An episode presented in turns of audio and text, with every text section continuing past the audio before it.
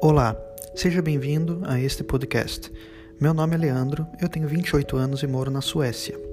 Eu sou brasileiro mesmo, esse sotaque bosta é porque eu venho pelo interior do Paraná. É, bom, eu decidi começar esse podcast como uma forma de comentar alguns assuntos interessantes é, que eu sei, né, o que eu tenho um, um conhecimento geral sobre geopolítica. É, mais no sentido assim de história, geografia dos países, é, fronteiras e tal, não tanto no, no, no assunto político por si. E pá, são um monte desses assuntos que são geralmente inúteis pro teu dia a dia. Mas se você gosta desse tópico, eu acho que você vai gostar do podcast. Então cola aqui que essas informações vão servir para você. Eu até peguei esse nome de, de podcast para dar essa intenção mesmo de se adquirir informações inúteis que dá pra você comentar com aquele tio chato quando você tá assim, nada para falar, com aquele primo pentelho. Então você usa essas informações e joga assim numa conversa para impressionar eles ou para impressionar aquela mina que você tá interessado. É, eu não tenho uma pauta aqui, só fiz uns tópicos para poder lembrar o que, que eu vou falar e poder seguir a sequência da história.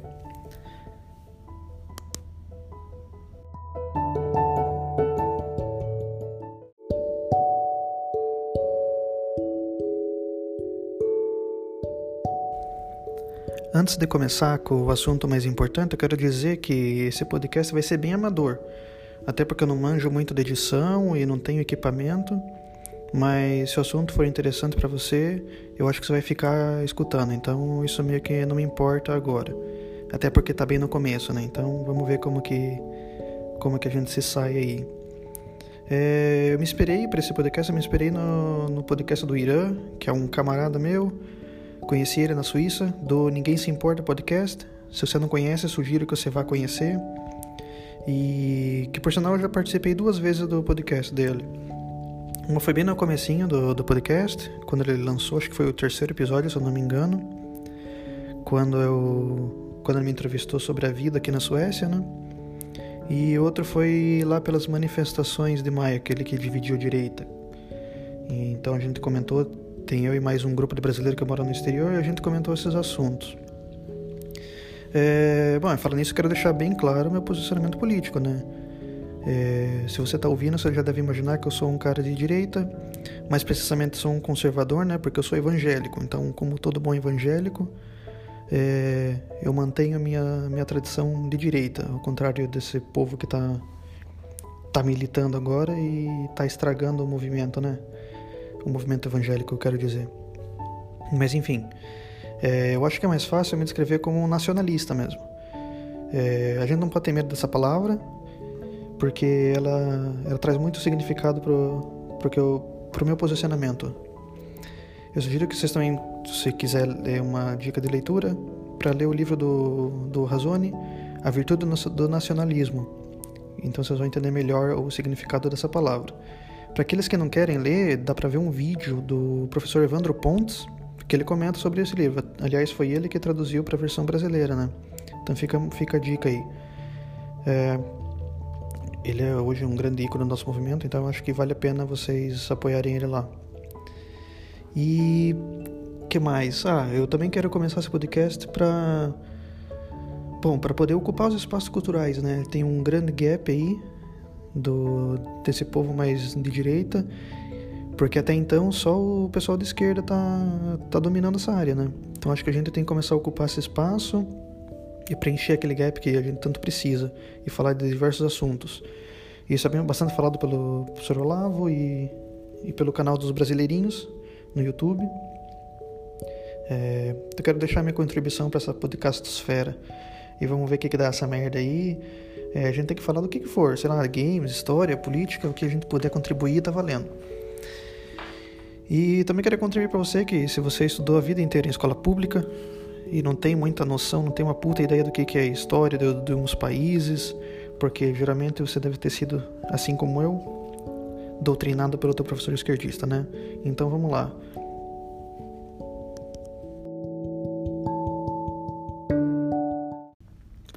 E para aqueles que devem estar se perguntando, mas que tipo de nacionalista é esse cara que saiu do Brasil e foi morar para a Suécia, né? Cara, você não precisa ficar preso no Brasil para ser um nacionalista. é diferente de ser um patriota. Não que eu não seja um, né?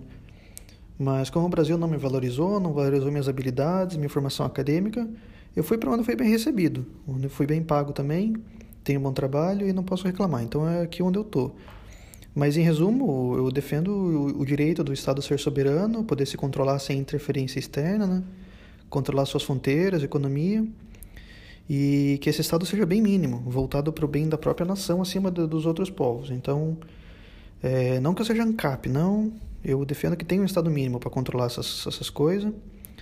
Mas, ah, isso aí é assunto para outro episódio. Se tiver interesse, eu faço um episódio aí explicando como que eu cheguei aqui, é, minha formação e tal. Mas isso aí é mais para ter um resumo sobre a minha noção, minha, minha visão política. Mas sempre que eu puder, vou comentar da minha vida aqui. Inclusive, eu planejo já falar um pouco sobre a minha vida aqui na Suécia aqui. E aproveitando essa, vamos para o assunto de hoje.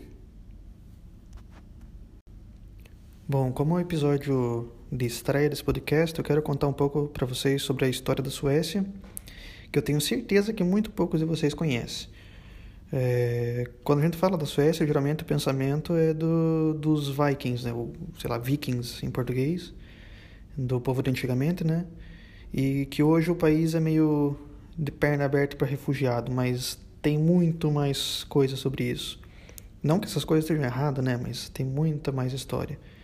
Eu não vou ficar falando todos os eventos e tal, vou dar mais uma, uma um resumo assim dos eventos principais para você ter uma ideia daquilo que, que acontece fora do Brasil, né? Do que aconteceu, da história de mais um país.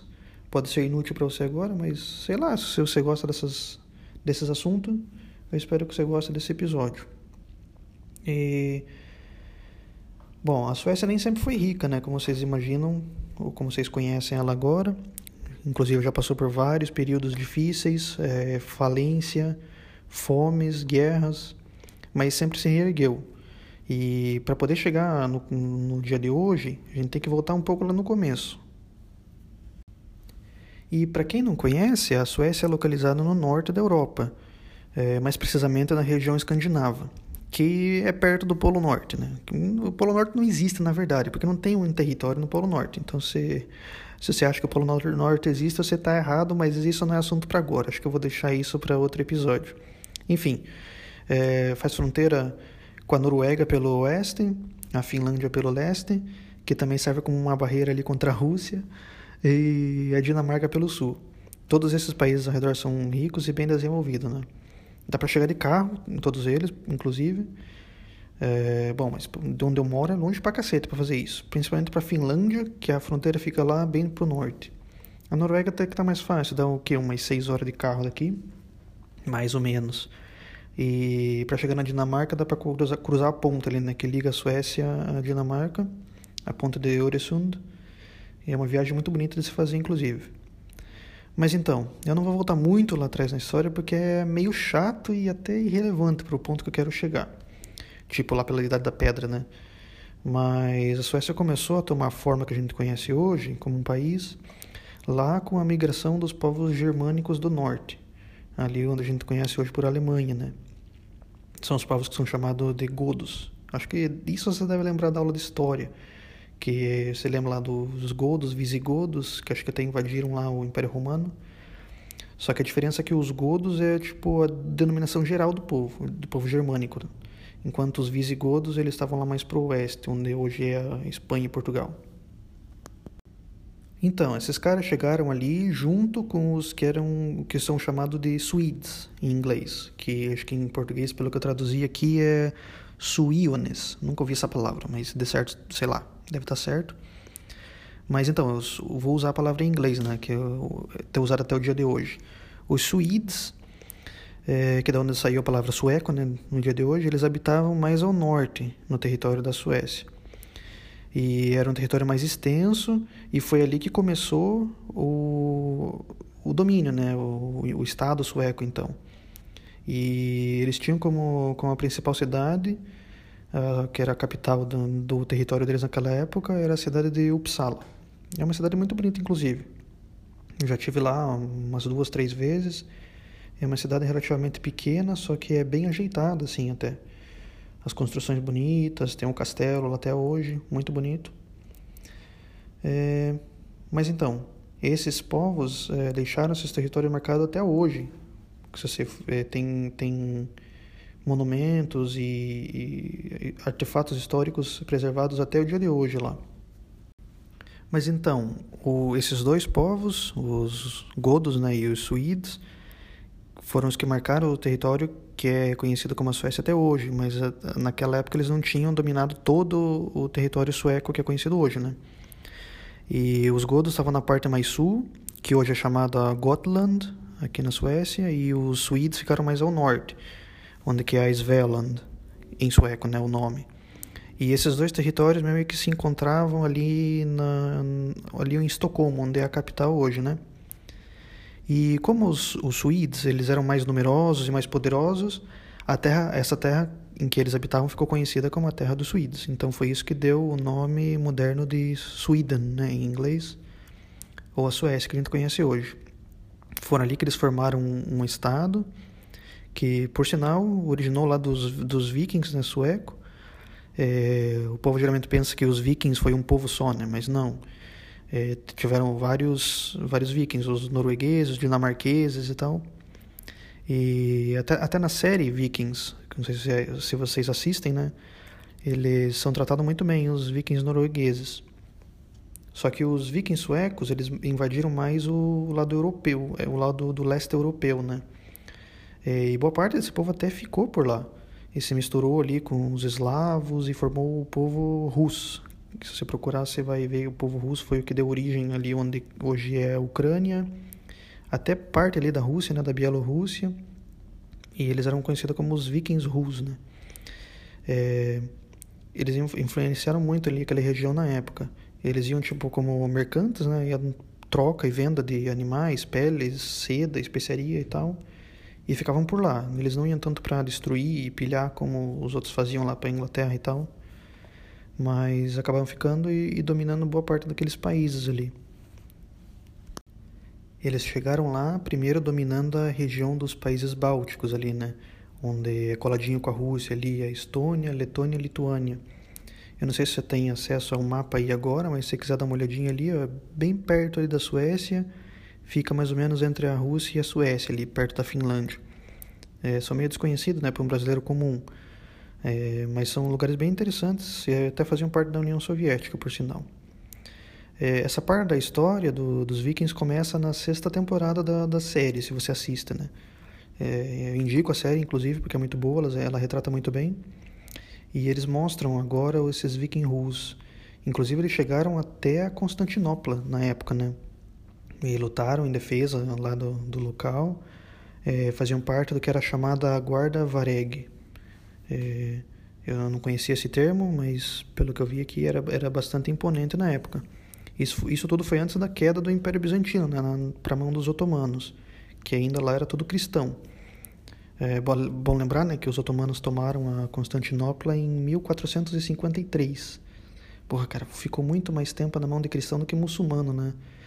É, bom, isso aí é assunto para outro episódio também, se eu quiser falar da, dessa, desse local lá. E, bom, de 1453 e a época dos, dos vikings foi ali entre 800 e 1000, mil e pouquinho.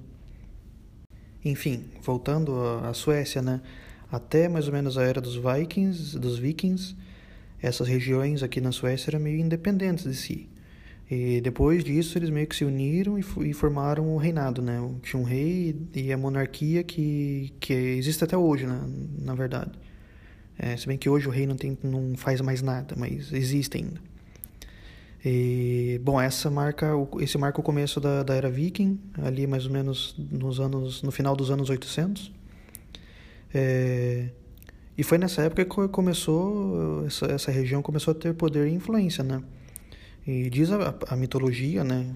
Não, não se sabe exatamente, mas que o primeiro rei da Suécia foi o Bjorn, o Bjorn Ironside, o filho do Ragnar, e, mas isso aí é difícil de confirmar, tem muita, muita mitologia por trás disso, não se sabe se essas pessoas realmente existiram ou não, tudo é uma suposição.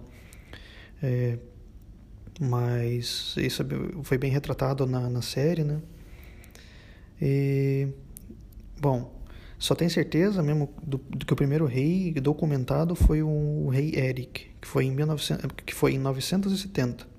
O resto disso, então, é suposição, mas digamos que o primeiro rei foi o Eric. É, e depois disso eles começaram a ter bastante influência dos cristãos, que começaram a vir das outras áreas, inclusive do, do, com os vikings, né, que vinham como escravos ali da Inglaterra e do resto da, da Europa também ali do Sacro Império Romano Germânico na época. E tanto que o filho do Eric, o Olof, nesse caso era o segundo rei, ele foi batizado cristão. Então foi o primeiro rei cristão da Suécia, e isso foi, foi em 995. E logo após isso começou a cristianização geral do povo, né? Isso se completou lá por 1050 ou 1100. E nesse período se estabeleceu a Igreja Cristã Sueca, que até então era governada pela Diocese de Bremen, na Alemanha, e ela foi estabelecida em Uppsala, que era o, a capital antiga ali, né, do, da Svealand. E até hoje ela permanece dessa igreja, é a principal igreja cristã né, da Suécia. E depois, esse rei Olof, que era cristão, né, é, ainda depois dele, teve uns reis pagãos que seguiam a religião antiga e tal, mas já era bem fraco e os templos que sobraram também eram pequenos e não tinha muita significância com o povo. Mas foi só na metade dos anos 1100 que a igreja sueca se tornou independente, né, entre aspas, e tinha autocontrole como o resto da Europa medieval. E foi de fato instaurada como a igreja da Suécia e como parte da religião do Estado sueco, né? É, e, bom, e aí acabou, por, deu fim no, no resquício que tinha de, da era viking no país.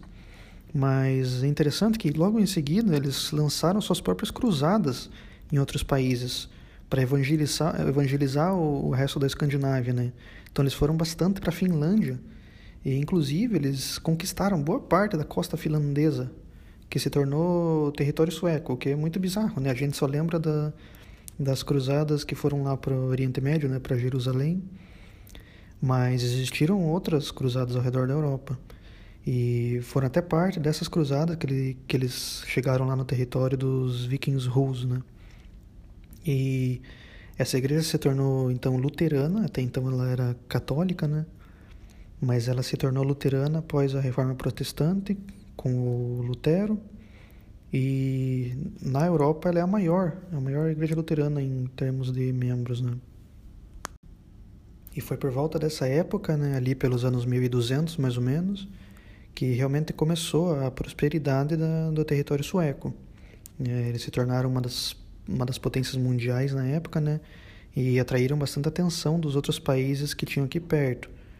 É, eles fundaram a capital de Estocolmo e terminaram de reunir os feudos que tinham espalhado pela restante da Suécia, formando um, um estado só, né? E foi ali que deu início à aristocracia sueca, com as classes separadas e tal, né? Os nobres, os cavaleiros, burgueses e etc. E, bom, vale lembrar que nessa época, o extremo sul da Suécia, onde hoje fica a cidade de Malmo e Gotemburgo, toda aquela região ali era parte da Dinamarca até então. Era outro reino né, que estava em ascensão na época dos vikings. E também o, o extremo norte, que era a terra de nômades, é a, região que é conhecida como Lapônia. E a última cruzada sueca foi lá em volta dos anos 1300, que foi na Carélia, que era até então parte da Finlândia, mas hoje é parte da Rússia, né? É ali onde fica mais ou menos a região de São Petersburgo. E a partir daí a Finlândia passou a ser governada pela Suécia, né? porque eles tomaram conta. Eu tenho certeza que essa aí ninguém sabia. É... A Finlândia só foi sair do braço da Suécia em 1808 e foi tomada pela Rússia ainda, então se ferrou mais ainda. Ela só conseguiu ficar independente em 1917, durante a Revolução Russa. Bom, vou pular um pouco da parte chata que aconteceu nessa época, que teve muita coisa que aconteceu ali. É, mas vou chegar direto na parte onde aconteceu a peste negra, né, que devastou a Europa e matou cerca de um terço da população nórdica. Então, para evitar a ameaça dos outros reinados que estavam por perto, principalmente ali na região da Alemanha hoje, né, a Suécia se uniu com a Noruega e com a Dinamarca, e eles formaram a União de Kalmar. E nela foram mantidos né, os três reis, só que um rei meio que ele meio que representava os outros três, né? Só que isso não deu muito certo não, porque um rei queria queria se sobressair, né, sobre o outro. É, um queria mandar mais do que o outro e até que deu merda e o povo começou a se revoltar. E essa união durou até cerca de 1520, que foi quando o rei dinamarquês Christian II decidiu tomar conta de tudo e queria tomar a Suécia também, e daí o bagulho pegou fogo, cara. É, nessa época o povo começou a se revoltar, né?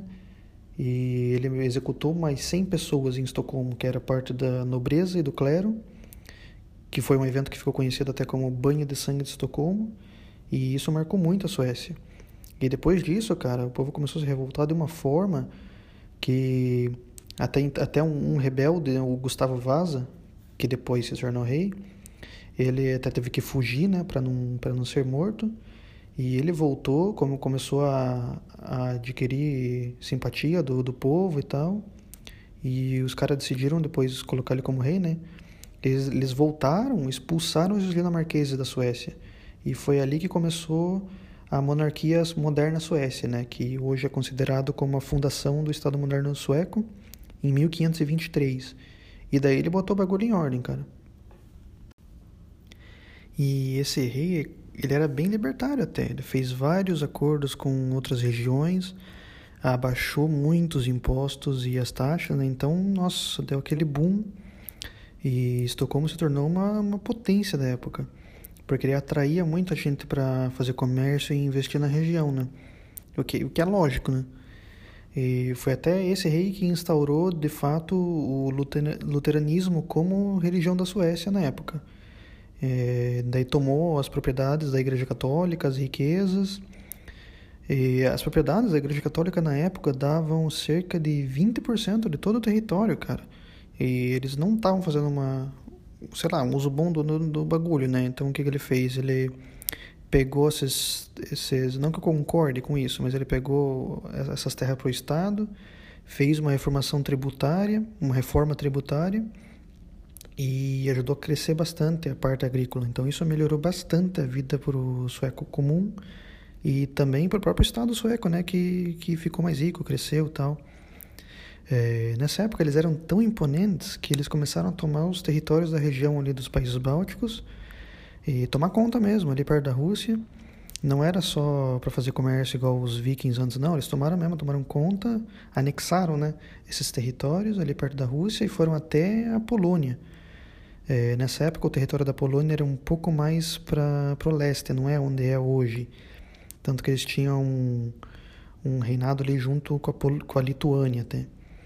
E as batalhas também começaram a aumentar, né, as guerras para conquistar esses territórios. E nessa época tem até um evento bem famoso que esse rei construiu um baguado, um baita navio, que o navio até foi batizado de, de Vaza. E o navio era tão cheio de ouro, ele foi meio mal projetado também, né? E cheio de canhão, tinha um deck duplo de canhão, que na, na inauguração do navio ele já, já afundou assim logo que saiu do porto. E foi muito, foi muito bizarro o bagulho. Só que é, eles conseguiram resgatar esse navio agora há poucos anos. Ficou o que, sei lá, 300, 400 anos, é, 400 e poucos anos embaixo do, do, embaixo do mar. Eles conseguiram resgatar e hoje está no museu. Tem um museu Vaza lá que tem esse esse navio. Super recomendo. O barco está preservadíssimo, como se estivesse parado no tempo mesmo. Então, se você estiver é, visitando Estocolmo, eu dou a dica para você ir lá. Não é meio barato para quem vem no Brasil, mas vale a pena. E ele anexou o resto do norte da Suécia, né, a Lapônia, e o resto da Finlândia também. Tomou tudo, tomou conta de tudo. Acho que essa época foi a época que o, o território era um dos mais vastos. O, da, o, território da Suécia foi a época que teve mais a, a maior vastidão, né? E os filhos dele depois ainda anexaram um pedacinho do norte da Alemanha. É, Bom, isso aí foi, foi fenomenal, né? Pro, tanto que se tornou mais ou menos um império, né? E isso também foi conquistado como parte de reparações de guerra, também teve a famosa Guerra dos 30 Anos, que na época arrebentou com a Europa. É, começou com uma, uma, briga simples né, entre católico e protestante, que eles queriam dividir, né, um, um não queria deixar o outro praticar a sua religião, e começou uma guerra boba ali que se transformou no, numa guerra entre a Europa toda, envolveu a Europa toda. Sempre como ponto de foco a Alemanha, né? A gente vê isso depois na Primeira e Segunda Guerra. Mas enfim, dá para fazer um episódio só, pra, só sobre essa guerra porque ela é riquíssima em detalhe. Mas foi daí que surgiu a famosa Paz de Westfália e deu forma mais ou menos ao que seria a Europa é, moderna de hoje, né? Com os, as fronteiras mais ou menos como a gente conhece hoje, que foi da época da Primeira Guerra ali que mudou. É, e deixou aquela bagunça na Alemanha, né? Acho que isso é bastante comentado pelo Senso em Comum. O Flávio Morgans comenta bastante sobre a Paz de Westfália, mas ele comenta mais num sentido político do negócio, né? Aqui eu estou falando mais em território mesmo, em fronteira. Mas o que a gente não sabe é que a Suécia teve uma grande participação nessa guerra e, e ganhou mais território foi dali que ela tomou realmente conta dos países bálticos e da Polônia. Então, dali ela saiu mais ou menos como um, um império. Foi ali que foi definido o Império Sueco. É, teve uma época que até tiveram colônias na, na América, nos Estados Unidos, né? Que era a colônia da, do Reino Unido, da Inglaterra. E eles tiveram uma colônia lá também.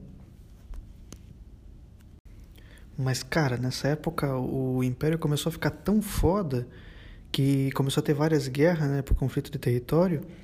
É, eu não vou ficar falando todos eles para não ficar chato, lógico, mas lá por 1700, cara, eles estavam tão tão poderosos que a Dinamarca se juntou com os países bálticos e a Rússia para poder lutar contra os suecos e recuperar os territórios perdidos.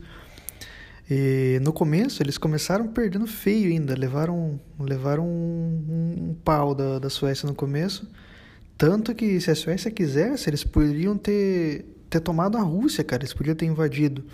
Mas eles não quiseram se arriscar e preferiram ficar ali na área da, da Polônia e da Lituânia para segurar aquele, aquele território. E no fim da guerra eles acabaram tomando no rabo, né, por causa disso, porque daí a Rússia se recuperou, se reergueu. E, ah, isso sempre acontece, né? Depois a gente vê né, isso na Primeira e na Segunda Guerra. E Bem nessa época teve o que, que foi chamado de uma pequena era do gelo, né? Então aquele inverno foi pesadíssimo e ferrou com o povo, mais ou menos igual com Napoleão e com, com Hitler depois. Então eles não aproveitaram a chance e, e se ferraram. E essa guerra durou até mais ou menos 1721 e detonou com a Suécia no final, né? Porque daí foi enfraquecendo, os outros se reerguendo. Eles perderam todos aqueles territórios ali, só ficaram com, com a Finlândia. E sem contar o estrago econômico no país, né? É, perderam as colônias nos Estados Unidos porque daí não conseguiram manter e tudo mais. É, tentaram várias vezes voltar, né, a crescer o império e se aliaram contra Napoleão também para tentar é, se aliar com outros países para crescer de novo, mas não deu muito resultado. E isso acabou lá em volta de 1814, que acabou a, as guerras napoleônicas, né? E depois desse período, cara, eles nunca mais se guerrearam. É, decretaram como se fosse um é, neutralidade e estão vivendo um período de paz desde então. Acho que é um dos países que mais está em, em, neutralidade, em paz até hoje. Até. Eu não sei, não sei a Suíça quanto tempo que está, mas a Suécia é um dos que está tá há mais tempo também.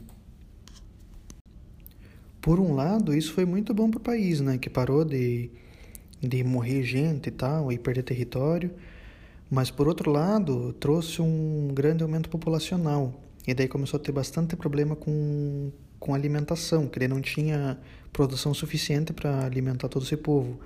Então teve um período de bastante fome nessa época. É, tanto que mais ou menos 1% da população da época foi para os Estados Unidos para evitar a fome. É, isso aconteceu porque a Suécia demorou muito para se modernizar durante a Revolução Industrial, né, ali no, nos 1800 até a virada do século XX. E daí, só depois de várias reformas agrícolas né, e tributárias, que eles voltaram a crescer de novo. É, isso deu é, lugar para vários movimentos populares, né, que depois se tornaram partidos e tal. Foi começou tudo naquela época ali.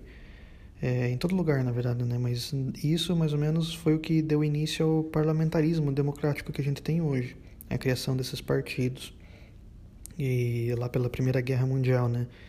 E até tiveram uma tentativa fracassada de implantar o comunismo aqui, de fazer uma revolução na mesma época da Rússia, em 1917, mas ainda bem que não deu certo, né? Foi por pouco, mas não deu certo, né? E depois, nem sei o que aconteceu com esses caras, mas sumiram. Então, daí a combinação disso tudo, né, das reformas tributárias, do, desse parlamentarismo e da neutralidade nas guerras, criou outro crescimento industrial no, naquela época, principalmente em aço e madeira. É o que, o que mais tem aqui, né? Uma das matérias-primas mais abundantes aqui no país. E na época das guerras, os maiores compradores eram os países que estavam em guerra, né? Principalmente a União Soviética e a Alemanha. Então eles estavam meio que lucrando ali com a briga deles. Estavam fornecendo material ali mais, mais para a Alemanha do que para a União Soviética, mas estavam lucrando ali. E foi nessa época da prosperidade ali, no começo do século XX, que eles criaram esse famoso conceito do, da social-democracia, né? Que perdura até hoje, que é mais ou menos uma mistura do liberalismo, é, tem uns traços de socialismo, né? Mas isso faz muita gente até se confundir, até hoje, né, dizendo que a Suécia é socialista. Não, nem um pouco. Eu vou explicar mais para frente depois, na hora que a gente chegar no, na, nos tempos modernos, no tempo de hoje, né? Mas é isso que deu o, o famoso modelo escandinavo, né? É, começou mais ou menos aqui na Suécia e daí foi espalhando para o resto da Escandinávia. Só que a gente vê que hoje já não está dando muito certo por causa dos, da imigração e muito refugi, refugiado que estão tirando proveito disso. Porque esse sistema ele se baseia naquele princípio justo, né? Você trabalha, contribui para depois para receber os benefícios, né? Para não, sei lá, se aposentar e ter uma aposentadoria decente, ter a saúde e tal.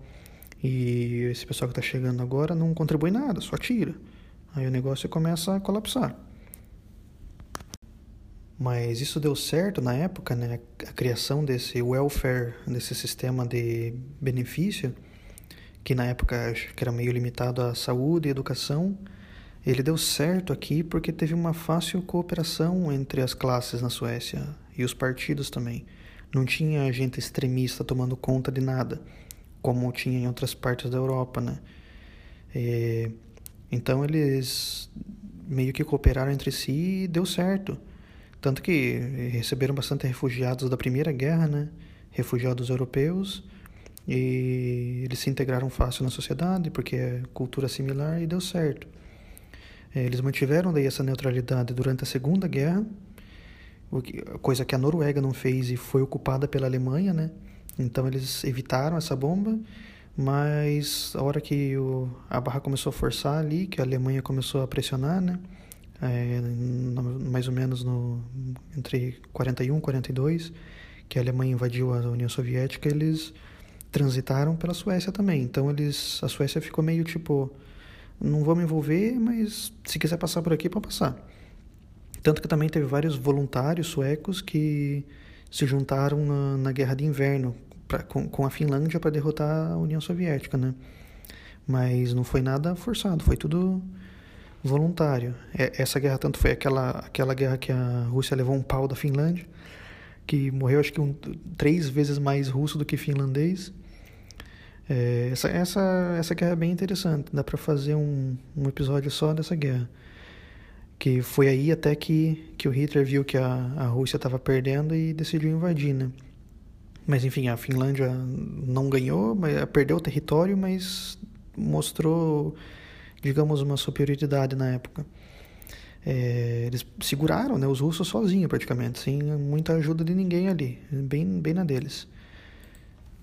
E apesar de serem neutros, né, o comércio com a Alemanha e com a Finlândia era fundamental para a economia sueca naquela época, né? E foi mais ou menos isso que, que enriqueceu né, a, a Suécia de hoje, no caso. É, essa riqueza que a gente vê hoje começou meio que cresceu ali naquela época. Uh, pois o aço é uma das matérias-primas principais, né? E eles vendiam muito isso por causa da guerra.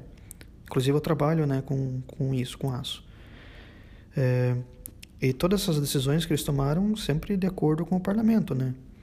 É, o parlamento até hoje é sempre diverso, representa todas as opiniões da, da população.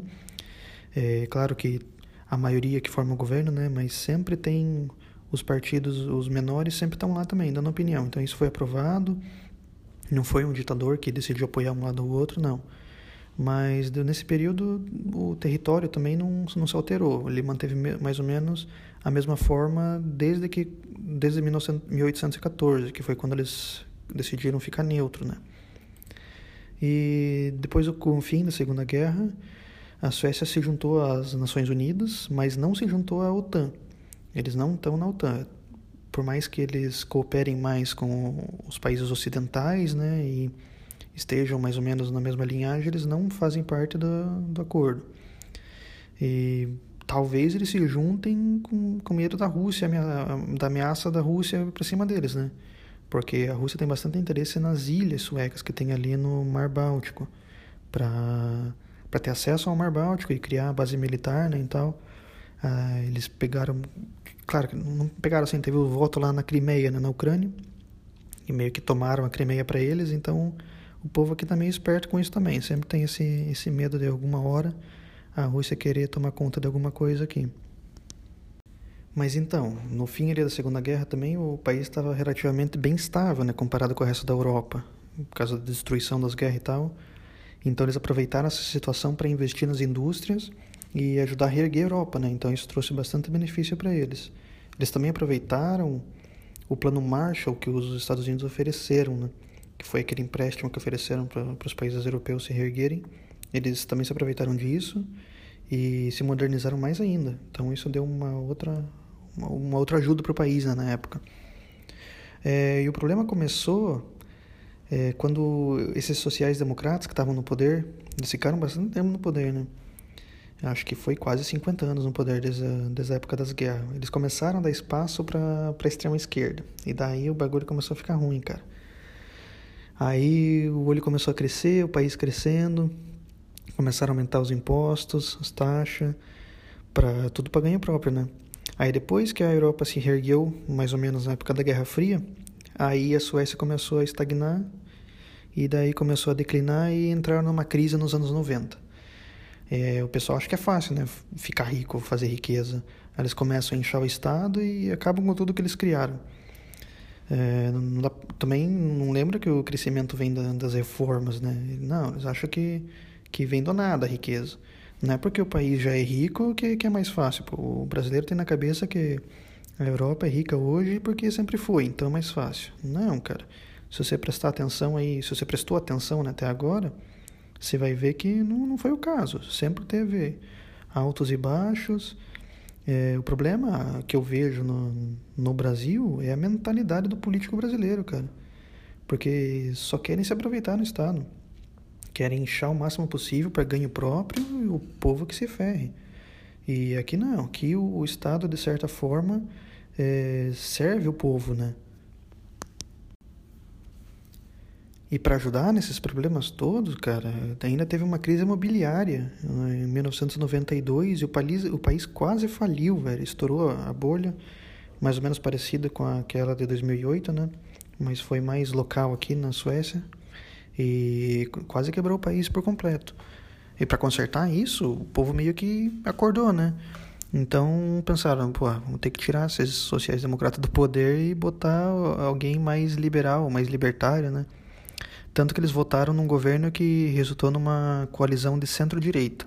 E foi aí que fizeram as reformas que funcionaram, né? Que está na Suécia até hoje. O que, que, eles fizeram? Eles cortaram, cortaram massivamente os gastos estatais, é, reduziram os impostos. É, você provavelmente ouve né, que os impostos aqui são altos. Eles são sim, mas era pior. Pelo que eu, eu, pelo que eu converso né, com o pessoal mais velho aqui, aquela época foi bastante difícil. Eles limitaram bastante também os benefícios. É, hoje já estão começando a se aproveitar de novo, né? Porque estão dando espaço para os esquerdistas de novo. Mas bom, os caras não aprendem, vamos ver o que vai acontecer. E ainda por cima eles privatizaram muitas empresas. Eles, nossa, quase quase sumiram com todas as empresas estatais aqui. Eles fizeram mais ou menos o que o Paulo Guedes quer fazer no Brasil, né? Só que o brasileiro é, é gado e acha que isso aí ia se vender para os americanos. Hum, tipo, nada a ver, cara. É, empresa estatal não vai funcionar da mesma forma que uma empresa privada. Claro que às vezes tem um custo, mas, porra, se funciona, mano, nem sei o que falar. Aí depois disso, lá por 95, eles se juntaram à União Europeia, né, mas decidiram não, não adotar o euro, o que foi, acho que foi uma baita decisão, uma boa decisão, né, porque assim eles controlam, controlam a própria moeda. Você pode ver, por exemplo, como que a Grécia se ferrou com isso, entrando em, em crise lá agora e é, se debita, débito em cima de, de débito.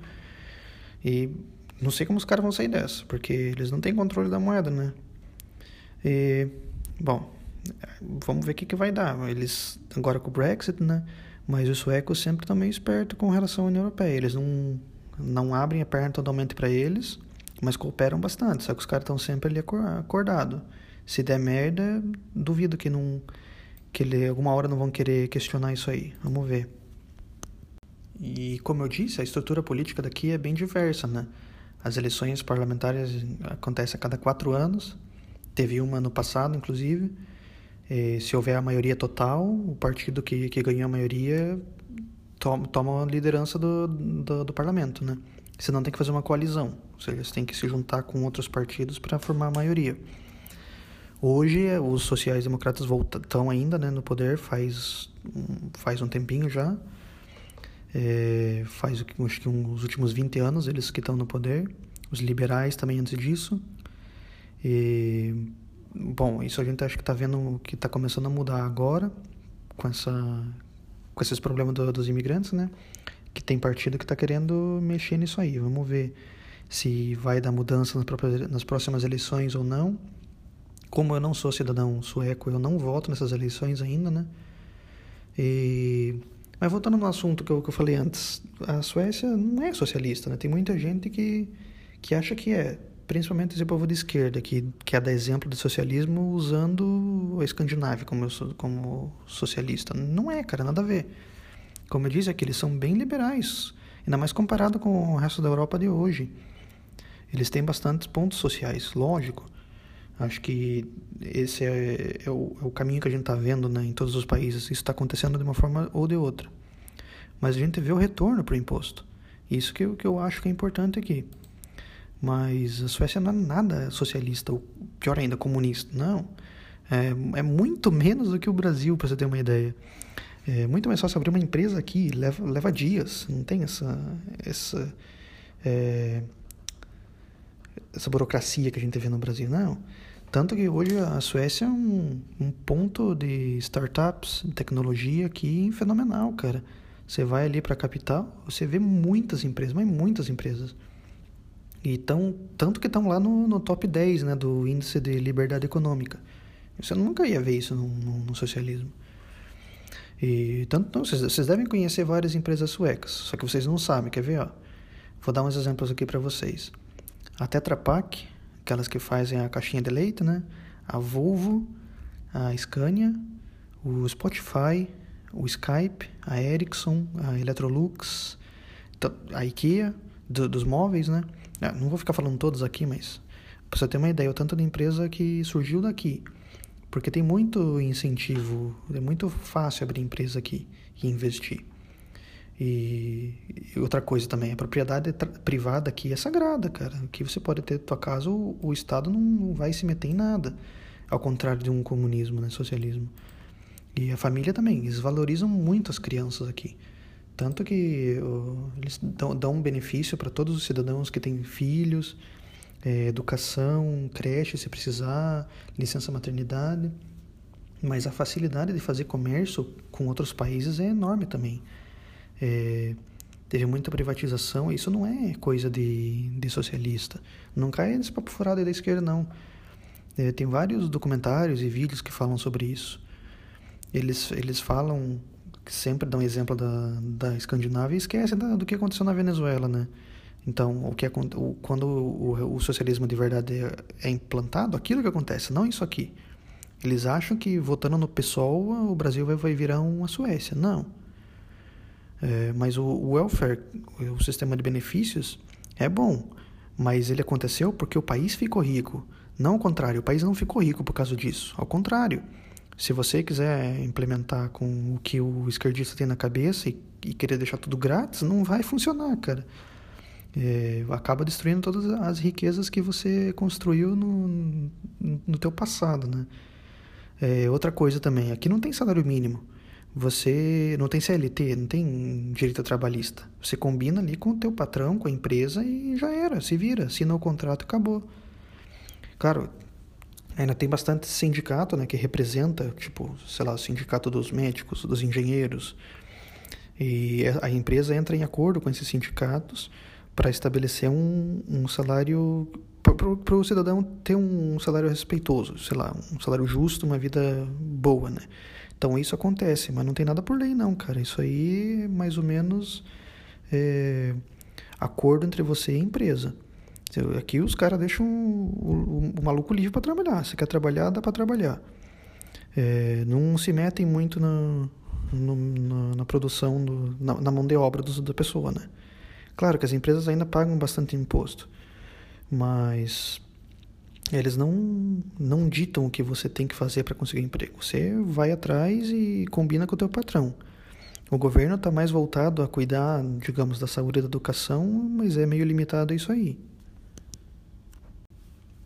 Mas enfim, chegando nos dias atuais, a Suécia ainda é bastante próspera, lógico.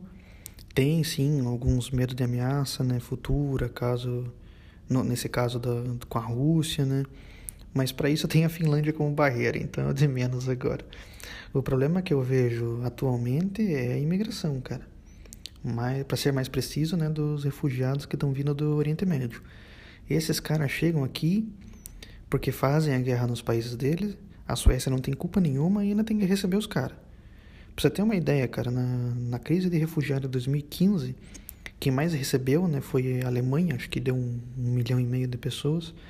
Mas a Suécia foi o país que mais recebeu refugiado per capita. Foi mais de, foram mais de 160 mil pessoas. E o país tem uma população de 10 milhões. E eu tô vendo que. Eu vendo aqui, né? Morando aqui, eu tô vendo que só tá causando problema, cara. Mas. E todo mundo evita de falar. Ninguém quer soar racista. Então, tá chegando num ponto que tá ficando. tá ficando feio, tá ficando insuportável isso já. O povo tá começando a a querer discutir esses problemas, sabe? Porque se essa turma vem para cá, eles não aceitam a cultura sueca, pelo contrário, eles impõem a cultura islâmica deles e você que se ferre. Eles usam o sistema de benefício, não pagam nada, não contribuem e poucos deles trabalham, porque os caras não têm não tem formação acadêmica e não tem como eles competirem com, com o sueco. Para nós que já temos formação difícil, imagina para esses caras. A mulher desses caras não podem trabalhar, né? Porque você sabe como que é a cultura deles. Então elas ficam, sei lá, 4, 5 anos estudando o idioma e nunca vão para frente, cara. Uh, tem muitas ainda reprovam de propósito para não perder o benefício, porque eles ganham benefício estudando, para você ter uma ideia. Então eles não fazem nada da vida e ainda ganham dinheiro com isso. Sem contar o milhão de filhos que eles têm, né? Então, para cada filho tem mais benefício. Então, tipo, os caras nunca mais precisam trabalhar na vida, se eles não quiserem. É isso que tá dando problema. E se continuar assim, o sistema não, não vai dar conta, cara. Porque a gente tá vendo criminalidade aumentando, é, gasto estatal tá começando a aumentar. Tanto que tem cidade, cara, que teve que fechar asilo. Tem, você tem noção disso? para poder continuar dando os benefícios para esses caras. É, tem um, um, asilo aqui que teve que parar de dar comida quente para os velhinhos, porque não tinha dinheiro para pagar eletricidade. Então, e, e o povo está se revoltando com isso agora. Acho que a mídia não dá muita atenção, atenção mas a gente está vendo, começando a ver isso agora. Principalmente nas mídias alternativas daqui, né? É, e o que acontece? Eles entram na Suécia, não fazem um. não checam onde esses caras vêm, o que, que eles fizeram no passado eles entram, fazem guetos, ficam no meio deles, não se integram, o crime aumenta porque daí eles traficam e usam arma, aqui é proibido, né? Traficam arma e o sueco não, pode andar armado. E tem lugar que a polícia nem entra mais. E isso é até reportado como no-go zones. Essas áreas existem sim, por mais que a mídia diga que não. Acho que isso, esse problema de imigração merece um episódio separado, cara, porque tem muita coisa para falar. Mas, resumindo, eles entram de monte, não trabalham, abusam do sistema e ainda impõem a cultura deles. E se você reclamar, você é racista, cara. Você pode até ser preso por causa disso. Só que o pessoal da direita tá, tá ganhando espaço agora. Em 2000, ano passado, não, 2018 eles foram, foi, teve eleição, né? Eles foram o terceiro maior partido, com acho que 17% dos assentos no parlamento. E de acordo com as pesquisas de agora, cara, eles já estão no primeiro lugar. Então a gente está vendo é, essa mudança acontecer. Mas, bom, é, cara, eu não vou falar muito disso aqui nesse episódio, porque senão eu já fico puto. Eu vou tentar terminar esse, esse episódio com coisa positiva. É, ah, para terminar, eu vou, dar um, vou falar um pouco sobre como que é a vida aqui, né? É, como que é o meu trabalho e tal, a questão de imposto e essas coisas que vocês devem estar curiosos também. Mas então, eu cheguei aqui em setembro de 2018. Eu estava, antes disso, eu estava estudando na Inglaterra, estava fazendo um doutorado lá, fiquei três anos lá e logo em seguida a empresa que eu estou hoje me contratou para trabalhar aqui, né? É, o que, que eu faço aqui? Eu trabalho como pesquisador é, numa companhia, numa empresa metalúrgica e quando eu digo metalúrgica, não é aquelas aquelas barraquinhas de que faz portão, grade. Não que eu tenha preconceito contra esse tipo de fábrica, não. Mas é, eles fabricam o aço mesmo, né? Matéria-prima, o aço, é, outras ligas metálicas, né? E ferramenta de corte, etc.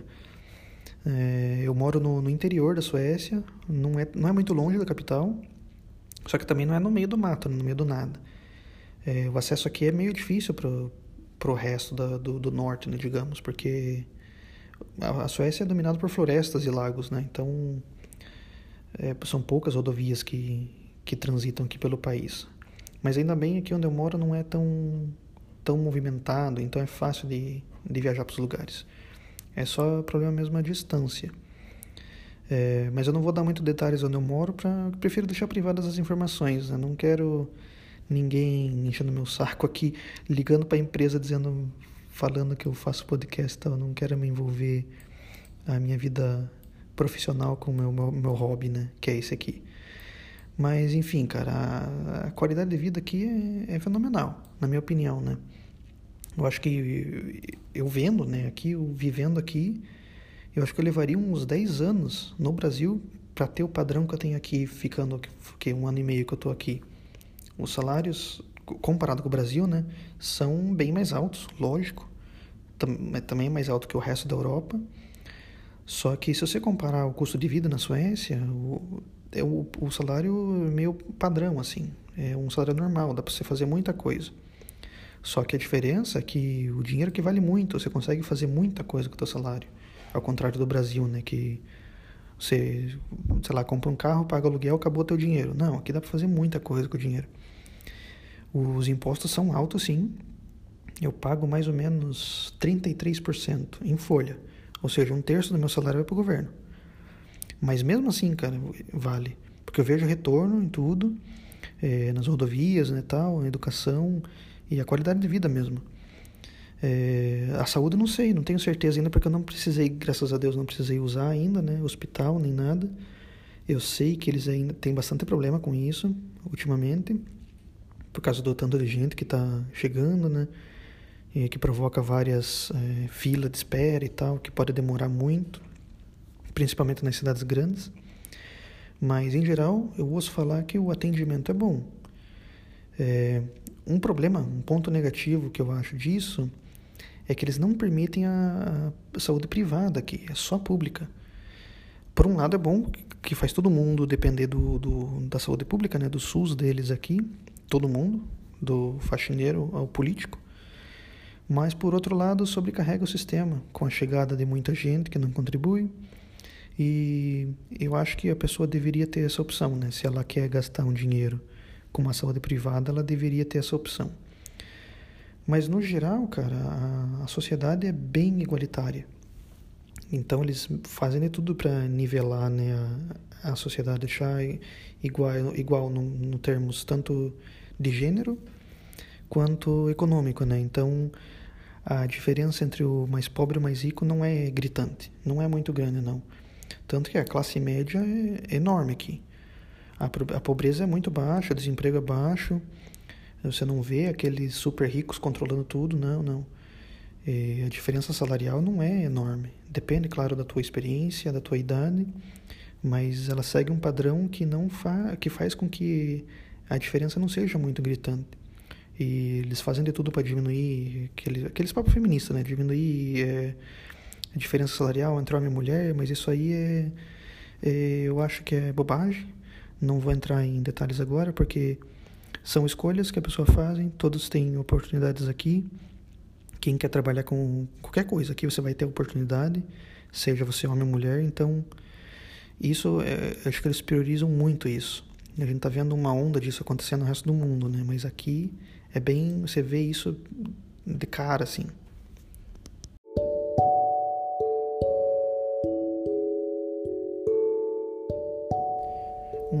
Outro exemplo, para você comprar um carro que é muito fácil, você consegue achar dos mais variados preços, mas é muito acessível ter um, ter um carro aqui. Claro que você não vai comprar um carro zero com, com o salário do mês, né? Mas você consegue, se você quiser. E além disso, para financiar o carro, os juros é muito baixo. Um carro zero, né? É muito baixo. Então é, é relativamente fácil de você ter as coisas, você comprar as coisas boas e tal. Você, tanto que você não sabe a classe social da pessoa julgando pelo, pelo carro, nem pelas roupas. É, porque é acessível para todo mundo. Por exemplo, você, você consegue comprar um, um Volvo zero quilômetro aqui, você não gasta nem um, nem um quarto do seu salário para pagar a, a dívida, tipo, pagar a mensalidade. Então você não vira um escravo do, do empregado, né? do, do empregador, um escravo do sistema é, você consegue viver uma vida digna. Tanto que você não vê ninguém se sobressair um ser melhor do que o outro, não. O chefe e o funcionário almoçam junto, usam roupas da mesma marca. Você não vê uma diferença de classe muito, muito gritante. É, uma das coisas que é, que é caro aqui é o aluguel, porque a, o número de casas, digamos que é limitado para o tanto de dinheiro que está chegando. Então, ultimamente a gente vê o preço do aluguel subir bastante. Mas para comprar uma casa não é tão difícil. Claro que não é todo mundo que tem a grana, né? Mas é relativamente fácil porque os juros são baixos. Então a, a mensalidade não acaba sendo tão cara. Mas isso, por outro lado, faz com que a, competi a competitividade seja bem alta pelas casas, principalmente nas cidades mais populosas. Então, por exemplo, aqui na Suécia você não consegue chegar lá e, ah, quero comprar essa casa e pronto. Não. Você tem que entrar numa lista de, de, dos interessados que querem comprar aquela casa e o dono faz um leilão da casa. Quem pagar mais leva. Então, se você estiver interessado numa casa, você tem que ficar preparado para pagar bem mais do que ela vale. Ou às vezes você consegue comprar a casa pelo mesmo preço que ela está vendendo mas geralmente entra mais interessado na lista e o preço acaba subindo, né? Eles vão disputando para ver quem, quem consegue comprar a casa. É, é, isso, isso é bacana por um lado, né? Acho que eu nunca tinha visto isso fora daqui. Acho que em poucos lugares tem isso. Mas em geral, se for comparar com, com o Brasil, tudo é super caro, né? Se você vier passear do Brasil para cá, se prepare porque é caro. É, tipo, uma coisa fácil de comparar, né? A gasolina. Gasolina aqui você vai pagar 7 reais o litro. Então, tipo, para um brasileiro isso é um absurdo. Não tanto porque a gasolina tá aqui quatro e pouco aí, mas enfim, para um sueco normal isso aí é bem acessível, não, não é muito dinheiro. Pra vocês terem uma noção, um salário líquido aqui, né, em média gira em torno, sei lá, uns 8, 10 mil reais. Então, gasolina de 7 reais não fica tão cara se for pensar assim, né? Se todo mundo ganha 10 mil paga 7 reais, não é aquelas coisas. A melhor parte é quando você ganha aqui e viaja para os outros lugares. Aí quando você vai para o Brasil, teu dinheiro rende pra caramba.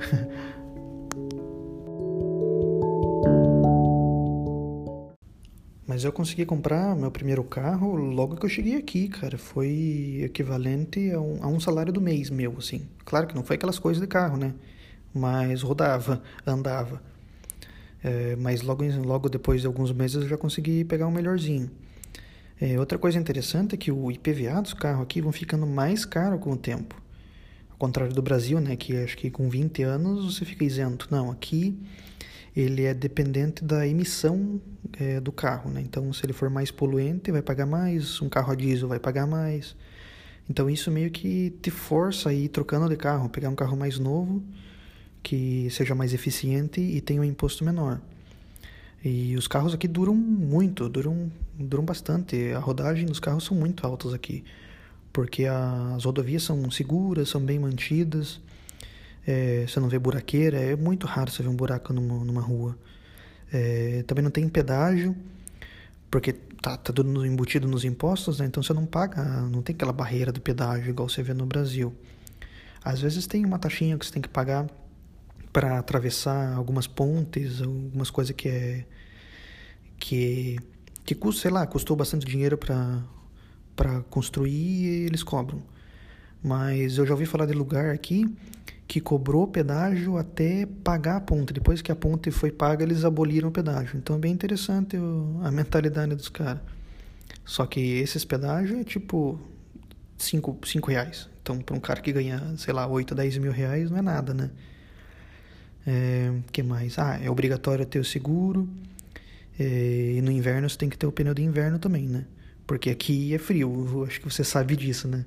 Então no inverno neva bastante, ainda mais mais pro norte. Quanto mais pro norte você vai, é mais frio, mais neve. E tanto que você tem que usar um pneu próprio para neve. O meu, por exemplo, tem, um, tem umas garras assim no pneu de ferro que quando você passa assim no gelo, no, na neve, né, ela agarra no, agarra na neve, no gelo e não deixa o carro deslizar. É, e, cara, tem muita, muita mais coisa. Só que eu acho que eu vou ter que fazer um episódio separado só para falar da, das coisas da vida aqui, né? Porque tem muita pergunta, eu, eu, eu, eu acho, né? Uma pergunta frequente que sempre me fazem é como que faz para mim morar pra cá, né? Ah, tô no Brasil, tá uma bosta aqui, quero ir embora pra Suécia. E Bom, vou ser bem sincero com vocês. A forma mais fácil é casando com alguém que mora aqui. É, o que tem a cidadania sueca, né? É, a cidadania europeia em geral, porque daí você sendo cidadão europeu você consegue morar na Suécia. Mas se você for um brasileiro comum como eu, que tem só o passaporte brasileiro, é complicado. Não, não vou mentir para vocês. Não vou falar, vem aqui, aqui você consegue tudo, só se esforçar. Não, não, não é assim. É, aqui você tem que ser especializado em alguma profissão. É, tipo, eu, por exemplo, levei 10 anos para me formar na minha área, cara. É, eu sou engenheiro formado, tenho doutorado, e mesmo assim foi difícil de conseguir a, o trabalho aqui. Porque todo mundo em, aqui na Suécia é, tem uma educação avançada, né? tem faculdade e tal. E, lembra que a educação aqui é, entre aspas, gratuita, né? É, então, claro que vai ser, vai ser concorrido. Claro que para entrar numa universidade aqui não, não é da mesma forma que no Brasil. Tipo, não tem vestibular e tal. Mas o sueco que quer entrar, cara, ele consegue, porque ele se aplica, ele, ele é, tem todo um acompanhamento para entrar na universidade. Não é, não é só passar no vestibular e entrar. É, se eu fizer um episódio sobre, dando mais é, detalhes sobre a vida aqui, eu explico melhor isso aqui para quem quer vir estudar, né? Mas então, isso acaba gerando muita competitividade com os próprios suecos, né? Então fica difícil competir com os caras que, pô, os caras já moram aqui. Aí eles sempre vão dar preferência pro, pro povo deles, né? E depois disso, ainda tem os cidadãos da União Europeia que podem morar aqui. Então, para eles é muito mais fácil contratar alguém da Europa é, do que alguém do Brasil, por exemplo. Porque os caras não precisam de visto, é só chegar aqui e morar, tá ligado? Então, você tem, põe isso na cabeça, não é só chegar e conseguir um trabalho e tal, não. Você tem que ter um trabalho antes de chegar aqui. E para a empresa te contratar aqui, eles têm que provar para o governo que não conseguiram achar alguém no mesmo nível que você. Então, para você ter uma ideia, né? Daí o governo aprova e te dá um visto de trabalho. Então é difícil, cara. Mas se você quer, você tem que se dedicar numa profissão. Isso que eu vou falar para você. Não é só se mudar para cá e correr atrás, que só isso não vai dar certo. Você tem que ter uma profissão. São casos muito raros, mas muito raro. Uma, duas pessoas que às vezes vêm é, e dá certo, mas isso não é a regra geral. Mas fora isso, não dá, cara. É, o, que, o que a gente vê bastante brasileiro aqui são mulheres. Por quê? Porque é, digamos que, convenhamos que é mais fácil ser mulher nessas horas, né? Porque o sueco vê uma, uma brasileira bonita já quer casar com ela. Não é, isso não acontece ao contrário. Você não vê um cara casando com uma sueca, é muito raro. Então é assim, a maioria dos brasileiros que estão aqui são as mulheres brasileiras que ficam por casamento. E se você quer mesmo vir para a Europa, eu sugiro você tentar em países que sejam mais fáceis de entrar, que dê mais oportunidade para estrangeiro. Uma dica que eu dou é a Irlanda. A Irlanda, por exemplo, você pode ir com, com visto de estudante e esse visto está direito de trabalhar meio período, então é muito mais fácil para ficar lá, para conseguir um emprego estável e ficar. Ou, sei lá, Portugal, por causa do idioma, né? Porque aqui, além de ter que competir com o povo daqui, você tem que ter no mínimo um inglês fluente. Porque todo mundo fala inglês e o sueco, né? Que é a língua daqui. Então, se você não fala o sueco, a língua deles, você tem que ter no mínimo um inglês fluente para competir com os caras. E que mais? Eu acho que eu vou parando por aqui. Se você tiver mais curiosidade sobre a vida aqui, pode me perguntar, sugerir outros tópicos, história de outros países, é, alguma curiosidade que vocês queiram saber, pode me mandar sugestão. É, se tiver pergunta suficiente, eu faço um, um, episódio, um podcast só de resposta disso. É, eu criei um e-mail para esse podcast, então tudo que vocês quiserem saber, quiser mandar sugestão, é, pergunta, mande para lá. O e-mail é falecomdesbloqueia@hotmail.com. De novo, falecomdesbloqueia@hotmail.com. Tudo junto, tá? É, e daí pode mandar lá o que você quiser. Também fiz um Twitter. O perfil do Twitter é o arroba desbloqueando-c. E o, o, perfil é novo, então acho que você não vai ver muita coisa lá agora. Mas se quiser, fala comigo lá, manda DM, vai estar aberto lá. E eu acho que vai ser mais ou menos isso por hoje. Eu ainda não sei como vai ficar a frequência dos episódios, mas eu tô, já, tô, já tenho uma lista de tópicos aqui interessantes que eu quero trazer para vocês. E eu quero terminar agradecendo a você que tirou um tempo do seu dia para me ouvir. E espero que você volte para os próximos episódios, que aprenda bastante coisa inútil para falar com aquele teu tio chato, teu primo pentelho. E, pô, cara, tem um, tem um bom dia, uma boa semana e eu falo com vocês outra hora. Até mais, valeu!